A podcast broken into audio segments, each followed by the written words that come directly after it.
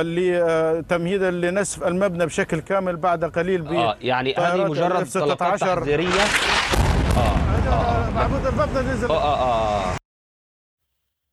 Esto que acabáis de escuchar es el momento justo en el que las instalaciones de los medios Al Jazeera y Associated Press son bombardeados. En la emisión se puede escuchar cómo un reportero de la BBC realiza su intervención hasta que los edificios empiezan a derrumbarse. Y con esto comenzamos el nuevo episodio.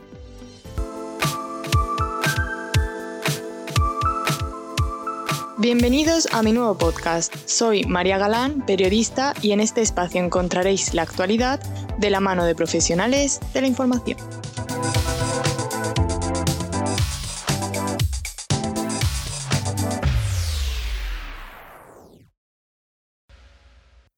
Muy buenas a todos, soy María Galán y este es un nuevo episodio de En la piel del periodista. Hoy os quería acercar a un tema que en mi opinión es bastante complejo, la guerra abierta entre Israel y Palestina. Para poneros un poco en contexto, debo de puntualizar unos datos antes de introducir a mi nueva invitada. Para hacer un poco de memoria, tenemos que señalar que este conflicto bélico viene de hace muchos años atrás. Israel, a través de unas políticas discriminatorias, quiere convertir al territorio en uno formado exclusivamente de judíos, esto ha llevado a que se realicen comparaciones con la analogía del apartheid israelí, una analogía que compara el trato de los israelíes contra los palestinos con el sistema político en Sudáfrica, en el que se otorgaba privilegios a la minoría blanca y se discriminaba a la población negra. Una de las medidas que se están llevando a cabo ahora está relacionada con 1948. Los judíos reclaman como suyas las casas en las que viven los palestinos a través de unos documentos antiguos. Además, existe el caso de Juana Ruiz, una mujer española que ha sido encarcelada por el gobierno de Israel por motivos terroristas, según informa el gobierno. Pero lo cierto es que ella trabaja para una organización palestina donde realiza campañas de información sanitaria para las personas de la zona. Y ahora que sí os he comentado un poco el tema, os presento a mi nueva invitada, Isabel Pérez, periodista especializada en seguridad en Mediterráneo y Oriente Medio. Con ella estoy segura de que comprenderéis un poco más este conflicto. Espero que os guste. Hace dos semanas o así, el presidente de Associated Press aseguraba que el mundo sabría menos de Gaza a partir de ahora. ¿Crees que esto lo ha hecho el gobierno de Israel para tener vía libre y cometer delitos contra la humanidad? Bueno, específicamente el ataque contra, contra la, prensa realmente fue un ataque contra sus oficinas, lo cual no impide que, estas personas puedan seguir ejerciendo periodismo e informando, ¿no? Es verdad que también estuvo cerrado el paso de, Eretz, que es por donde entran los periodistas de, desde Jerusalén. Ahora ya pueden entrar, y, ahora pueden pues, informar sobre la postcalada, ¿no? sobre la, la, posguerra, entre comillas, podríamos decir. Obviamente las autoridades israelíes sí que están interesadas en, en tener un, silencio informativo, ¿no? Y eso lo hemos visto las personas que hemos estado trabajando ahí, por ejemplo, en la operación de 2014.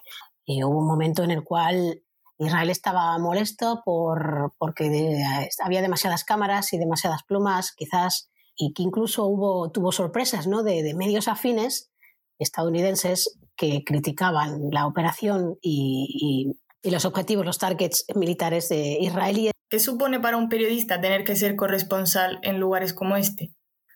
Es asumir un riesgo mayor, porque visto que no diferencian entre objetivos civiles, que ni siquiera los llaman civiles, en esta última contienda, en las ruedas de prensa, las autoridades israelíes, pues eh, primer ministro, eh, Shabak, inteligencia, ejército, pues les llamaban, los llamaban personas no involucradas, ¿no? En, se referían al lanzamiento de cohetes. imagínate si ni siquiera los llaman civiles, cómo pueden tratar a los periodistas que encima aún están haciendo, aún están haciendo algo que vislumbra más esos crímenes de guerra, ¿no? Es un, es un riesgo más alto, mm, a veces el mismo que una persona civil, pero más alto y ahí depende de hasta dónde quieras llegar. O sea, también depende de, para qué medio estés trabajando, ¿eh? aunque con estos últimos ataques a, oficinas de prensa extranjera, pues parece que nadie está, nadie está protegido al 100%, ninguna prensa. Pero si, por ejemplo, trabajas para un medio afín a Hamas o a la yihad islámica, es decir, algún medio afín a, las facciones palestinas, que no significa que los periodistas que trabajan en, esas, en esos medios sean de Hamas o de la yihad, ¿eh? simplemente tienen ese trabajo como periodista el riesgo es mayor, ¿no? Yo recuerdo que asesinaron a, a, uno justamente cuando bajaba de, de, un edificio pegado a, a, oficinas de la Yihad Islámica en 2014. Fue de los primeros asesinatos dentro de su coche donde ponía, donde estaba bien señalizada la palabra press. Nosotros no estamos portando armas, o sea, no somos unos objetivos militares. Aún así, pues, pues nos acosan, ¿no? Y no físicamente solamente, también psicológicamente hay amenazas que recibimos, incluso en esta última operación, pues, que forman parte de, la guerra psicológica de, las autoridades israelíes. Y luego otro caso que a lo mejor no es tan conocido, pero el caso de Juana Ruiz, que hablamos de un encarcelamiento en condiciones mm, miserables y que la han acusado de pertenecer a una organización ilegal. Esa es una importante pregunta y una importante cuestión a tener en cuenta hoy en día, porque con esto de, eh, de, las, eh, de las protestas, asesinatos de, personas palestinas que está ocurriendo y, luego la escalada en Gaza, se está perdiendo un poco, ¿no? Pero Juana, Ruiz Sánchez Juani, como la conocemos, es, eh, es un caso que a mí personalmente como, como española me, avergüenza ¿no? que no hayan salido la diplomacia a defenderla, porque desde el principio es defendible. O sea, si tenemos en cuenta las leyes internacionales, Israel está cometiendo un quebrantamiento, eh, deteniendo a una persona sin, sin cargos. Las que conocemos cómo funcionan este tipo de detenciones, sabemos que en muchas ocasiones se fabrican ese tipo de cargos. Entonces, como necesitan tiempo para fabricar esos cargos, hasta que se hace públicos, tardan. Así al mismo tiempo están creando, pues eso, unas condiciones, como tú dices, miserables, una presión psicológica contra la persona detenida, ¿no? Que al final, pues imagínate, depende de cada persona, pero yo no sé cómo podríamos, bajo semejantes interrogatorios de seis horas seguidas y el estrés que todo eso conlleva, ¿cómo responderías a un interrogatorio? Pero para la Shabak israelí, los servicios de inteligencia, que son los que están llevando a cabo el interrogatorio, cualquier cambio en, una respuesta les supone volver a empezar otra vez. Y son más semanas de interrogatorios, aunque no tenga nada que ver con, con, la, defensa, que además eh, tiene que defenderle a un, abogado, una abogada, sino con el estrés que llevas de encima. Es un ataque total y frontal contra la, la ayuda humanitaria y la solidaridad internacional con Palestina, está clarísimo, pero desde el principio estaba claro y esperemos que sea cuestión de, unos meses y, si Juaní salga, porque Juaní no pertenece a ninguna facción palestina. Claro, es que cuando leí sobre su historia me, me impactó muchísimo porque no entiendo mm, por qué a ella. A ver, ella estaba, llevaba muchísimos años trabajando allí y era una de las encargadas de, bueno, era el enlace con, con España, digamos, con la ECI, con la Asuntos Exteriores, Cooperación Internacional, Gobierno Vasco, etcétera. O sea, ella pues planteaba proyectos a, a las diferentes comunidades autónomas, al Estado, al Estado español, etcétera, y estos pues eh, aprobaban unas cosas u otras. Hablamos de proyectos de salud femenina, salud sexual, salud eh, posparto, salud para los niños y las niñas, en fin, eh, era son proyectos muy importantes que cubrían un agujero bastante grande que existía en esa zona de Palestina, en territorios ocupados. Eso es una cosa que tampoco les interesa a las autoridades israelíes, que haya un servicio de salud cubierto. Les interesa que haya una decadencia social y de servicios para que las personas de allí emigren, porque esa es su, esa es su estrategia en esta colonización, ¿no? Es una estrategia, es un concepto de, limpieza étnica en la cual no asesinan masivamente a la población, como es un genocidio, sino que hacen tales acciones que, obligan a las personas a abandonar ese territorio. Entonces ellos tienen vía libre para poner sus, sus colonias, ampliarlas, etc. Juan está haciendo un trabajo para ellos pues, que representaba un obstáculo grande para, llevar a cabo esa limpieza étnica en esa zona. ¿Y por qué a Juani? Pues como te digo, porque también es una persona occidental y en el tema de Palestina, como puede pasar conmigo, que soy periodista, que, pero hay decenas de periodistas palestinos en Gaza que igual resulta más interesante entrevistar, pero la gente acude a, una persona occidental porque siente como que va a entender más la situación o que, que vamos a interpretar esa situación desde el prisma nuestro, ¿no? Pero bueno, por eso te temían y temen a cualquier persona occidental que, que apoye a la Palestina ¿no? y a la gente palestina. Porque esta guerra entra en conflictos religiosos muy antiguos, no es algo que haya ocurrido ahora. Y las políticas israelíes se habla también de algo que es como la analogía del apartheid israelí. Sí, por un lado, más que algo religioso, que sí que tienes razón, que las, que las bases que, que asientan, digamos, a esta colonización de la Palestina histórica tienen unos puntos religiosos que son los que más han sido destacados de cara al público, pero no son los principales ni el real motivo, ¿no? O sea, al final el movimiento sionista, que es el que impulsó la migración judía a la Palestina histórica, Palestina histórica me refiero a lo que hoy conocemos como Israel, más los territorios ocupados. Toda, toda esa zona, todo ese mapa era la Palestina, Palestina y así lo, lo, confirmaban pues, documentos, eh, monedas, eh, mapas, etc. La cuestión religiosa ha sido explotada porque parece que así han llegado más a, la, a obtener el beneplácito de la comunidad internacional, ¿no?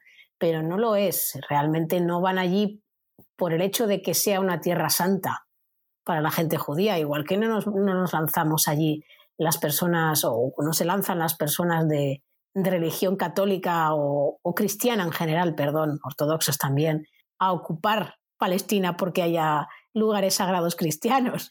La cuestión es que a través de, esa retórica, de esa narrativa de que es algo religioso y tienen derecho de ocuparlo, lo cual no se sostiene, ha sido muy explotado y confunde mucho a las personas. Hay que eliminar totalmente la, idea de que es un conflicto religioso, porque no lo es. Y además está claro que, dentro de, las bases de cualquier religión está la convivencia y la paz, ¿no? O sea, tiene que seguir así y pueden, podrían vivir, podrían estar viviendo todos juntos, realmente, independientemente de la religión o de ser ateo en ese, en ese territorio grande de Palestina, grande entre comillas de Palestina histórica, ¿no? porque hay territorio todavía libre. El apartheid, como bien sabes, es eh, ese, concepto de segregación ¿no? por, por cuestión racial que, que, existió en Sudáfrica y que, bueno, todos conocemos más o menos la historia fueron liberados, ¿no? Y al final pues se ha conseguido eliminar esa parte institucional, pero de esas maneras, aunque todavía tienen bastante que hacer en Sudáfrica, desgraciadamente, pero es verdad que lo que sí que se eliminó es el apoyo de la comunidad internacional al gobierno que, que, fomentaba esas políticas de apartheid. Entonces, a partir de allí, el movimiento de boicot, desinversiones y sanciones contra Israel, que nace de la sociedad civil palestina, pues hace una apelación a, ese paralelismo porque lo ve claramente que existe con la gente palestina. Véase en Israel, por ejemplo, hay una asociación, una organización de derechos humanos, Al-Haq, que significa el, derecho, se encarga de, de, estudiar todas las leyes israelíes que son segregacionistas con la población, que es el 20% de la población nativa palestina. O sea, 50 y más que hay de leyes segregacionistas que están claramente a favor de una persona que tenga las características de ser judía y ser blanca. Sí, ahora mismo también se pueden ver cómo familias musulmanas están perdiendo sus casas, porque los judíos las reclaman como suyas por el conflicto de 1948. Bueno, personas, eh, personas musulmanas, porque es la casualidad de que son musulmanas, pero yo no enfocaría mucho esa característica de musulmanas o no, porque en la población palestina hay personas cristianas e incluso judías, samaritanas son personas del barrio de Sheikh Jarrah, que está en Jerusalén, y efectivamente a través de unas leyes también de apartheid impulsadas desde, la, desde una característica militar y, y colonialista israelí, quieren expulsarlos, ¿no? Les dan unas órdenes militares, unas órdenes de, un juzgado, un juzgado militar que no tiene nada que ver con los palestinos y esto va en contra de las leyes internacionales también, el hecho de, de, ser juzgados por un ente de ocupación como es Israel y el hecho de desplazarles está también en contra de la ley internacional. Les quieren echar de sus casas, algunas casas ya están casi ocupadas por colonos Aquí decir que no son las típicas familias de personas judías necesitadas que necesitan, pues eso, una casa, un hogar, un techo, sino que son personas venidas principalmente de Estados Unidos con, con una, un ápice de, locura, ¿no? Y de criminalidad y de radicalidad en sus acciones, ¿no? Incluso, o sea, en esa zona en Seyarra el acoso es, es, es brutal contra niños incluso en otras zonas como, como Nebrón, yo recuerdo que había muchas personas que contaban y cuentan cómo estos colonos defecan y dejan sus, sus excrementos en las puertas o las tiran hacia las casas de los palestinos. Por lo tanto, creo que es una radicalidad bastante, es muy vulgar y peligrosa también, y, eso es un sin vivir diario. O sea, han llegado incluso a provocar el aborto dos veces a una mujer en, Hebrón. En fin, hay muchísimas historias que son interminables y en Seix que es donde está el foco de atención ahora, está viendo la resistencia popular no violenta. No están armadas, son personas normal y corriente, vecinos que se apoyan unos a otros, pero la contrapartida es que se enfrenta a una represión militar con soldados armados y colonos armados y no sé si llamarles locos. Sí. ¿Por qué crees que se ha roto eh, esa frágil paz que había entre los palestinos y los judíos? Bueno, yo no lo llamaría paz. La verdad es que el término statu quo es lo que determina que haya esa, entre comillas, tranquilidad, aunque es más tranquilidad para, para unos que para otros. Para los palestinos no hay tranquilidad nunca bajo la ocupación. Entonces, un status quo que es injusto, que, es, que está dentro de un marco colonial, como te digo, con leyes segregacionistas, con provocaciones, con ataques deliberados de, de colonos contra palestinos, queman sus campos, atacan sus casas, pegan a sus niños, a sus mujeres. Eh, en fin, es entre comillas, es normal que haya una respuesta y una resistencia popular palestina y por lo tanto luego digan en, algunos medios que pues se ha roto la paz porque los palestinos se han levantado. Eso es, aparte que es injusto, es el marco contextual no está cerrado y hay que darlo. Porque claro, si tú vives bajo eh, el escenario que te acabo de decir, si te están lanzando excrementos a casa, están atacando a tu hijo al ir al colegio, tienen que ir tus hijos por, por calles que parece que van enjaulados o, o, no encuentran un trabajo o no, pueden ser, o no pueden salir de la franja de Gaza para tratarse una enfermedad y mueren, pues es normal que haya, que hayan estallido unas protestas. Claro, y a ver, desde la mirada occidental, que por ejemplo yo misma tengo, ¿cómo puede ocurrir que los mismos israelíes no vean que eso es una ocupación? O sea, porque hay muchos de ellos que lo ven como una liberación de territorio. Sí, sobre todo son, son personas muy radicales, como te digo. Tienen un perfil muy radical, muy religioso, muy, muy ciego. Y se amparan en, en eso, ¿no? En, en, esa radicalidad y esa poca humanidad que, les, eh, que tienen para, para, continuar ejerciendo como, como marionetas de, las autoridades israelíes en los territorios ocupados. En contrapartida están las personas, eh, otras personas israelíes que consideran que hay una ocupación en territorios palestinos ocupados, pero no consideran que haya una, apartheid en propio Israel contra palestinos, lo cual también, como nos demuestran los hechos, están equivocados. Y luego está la tercera, digamos, el tercer bloque de personas israelíes que se están dando cuenta o que se dieron cuenta hace tiempo de que sus autoridades están creando una, una sociedad de apartheid en Israel y por supuesto piensan desde hace mucho tiempo que hay una ocupación ilegal en los territorios ocupados. Estas personas, por ejemplo, han llevado a cabo, bueno, pues se, agrupan, se organizan, eh, crean manifiestos, hacen apelaciones a la comunidad internacional para que, para que ayuden al pueblo palestino, para que les ayuden a, ellos a construir una sociedad igualitaria en, para todos y todas en Israel.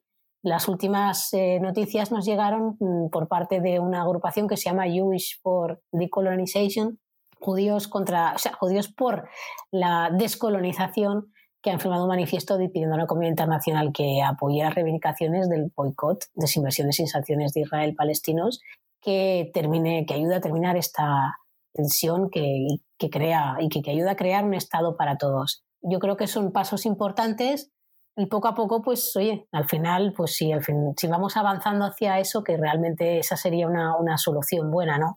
romper este statu quo, porque no se trata de, que haya paz hoy y mañana haya una regresión, porque realmente yo no la llamaría eso paz. La paz hay que crearla de base y con justicia. Y ahora mismo vemos cómo Israel ejerce discriminación hacia los palestinos. ¿Por qué crees que recibe apoyo como de lugares como la Casa Blanca? Sí, la política de la Casa Blanca además poco va a cambiar con Biden. ¿Por qué? Porque desde hace mucho tiempo el movimiento sionista en, sus bases, ya lo dijeron en la conferencia de Basilea que, tuvieron, pues, hablo de hace muchísimo tiempo, antes de la creación del Estado de Israel incluso, dijeron que en, su estrategia estaría aumentar el apoyo internacional, lo cual le daba legitimidad. Entonces, pues, se, dividieron el trabajo. Unos en Inglaterra trabajaron en ese lobby pro-israelí, otros, otros lo trabajaron en, en Estados Unidos suelen ser personas pues liberales, con poder económico, influencia social, sobre todo mucha influencia política. Entonces hablamos de un trabajo que lleva ya muchísimo tiempo hecho. Y al final, pues eso se traduce en un intercambio de, intereses, unos interés por, la tierra y crear, digamos, cierta ceguera ante violaciones de derechos humanos y de las leyes internacionales y otros a cambio pues consiguen, por ejemplo, dinero. En el caso de, bueno, en el caso de Israel, por ejemplo, en Estados Unidos se crea el IPAC. Es un conglomerado, como te digo, de personas sionistas que consiguen pues llevarse a varios senadores y senadoras estadounidenses para que las, les apoyen y también para que, para que en las Naciones Unidas manden, con su derecho a veto que tienen, manden a Estados Unidos una representación que está a favor del, del, del. Esto, pues como tú dices, dice, ¿cómo, cómo, son capaces, digamos, de, dejar que ocurran todas estas atrocidades, asesinatos, una matanza de niños y niñas? Bueno, se lava las manos, Estados Unidos se lava las manos, dice que condena la matanza de niños, pero luego no hace nada realmente por, por evitarlo. Claro, es que es eso. ¿De qué me vale que tú, de cara al público, digas que, que lo rechazas, que quieres que haya pues bueno, esa paz o ese statu quo, si luego en realidad es que no hacen nada y sigues teniendo esos tratos con Israel? Es que no tiene sentido. No tiene sentido porque además Israel ha demostrado que ha, que, ha insultado a Estados Unidos más de una vez con los acuerdos de paz que, ha hecho, ¿no? Más de una vez se los ha saltado.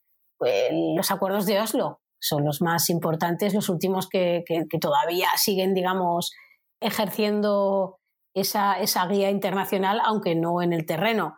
Los acuerdos de Oslo, según los acuerdos de Oslo, se mantenían unas zonas para la autoridad palestina, otras zonas eran israelíes, pero tenían que ir cediéndolas a la autoridad palestina y esto nunca ha sucedido y se han seguido construyendo asentamientos. Lo máximo que hemos visto de Estados Unidos, no con Trump, pero lo máximo que hemos visto ha sido unas peticiones de moratoria de construcción de, ampliación de asentamientos, nada más, porque luego con Trump ya hemos visto sus excentridades como mover la embajada a Jerusalén, nombrar Jerusalén capital de Israel enteramente, siendo que, según la ley internacional, pues está dividida, ¿no? En Jerusalén este ocupada y Jerusalén oeste es un tema todavía a consensuar, quizá, pero en fin, que, que, es un insulto también para Estados Unidos, pero Estados Unidos no, no parece que le, que le importe mucho. Y en Twitter hablas de que algo grande está pasando en Palestina, pero que como no es Gaza y es Hamas, pues que no interesa. ¿A qué te refieres con esto? Bueno, pues porque en periodismo a veces tenemos, cometemos errores. Por ejemplo, a la hora de, aceptar coberturas o plantear temas en redacción, pues te, dicen muchas veces, eh, no, es que eso no es interesante, no, no te vayas a Sheikh Jarrah, no te vayas a Unfahem en, Israel, donde de hecho hubo protestas de palestinos y asesinaron a, un palestino. Palestinos hablo de con, con, con ciudadanía israelí, ¿eh? no te vayas allí, pero vete a Gaza porque, claro, es que hay una destrucción.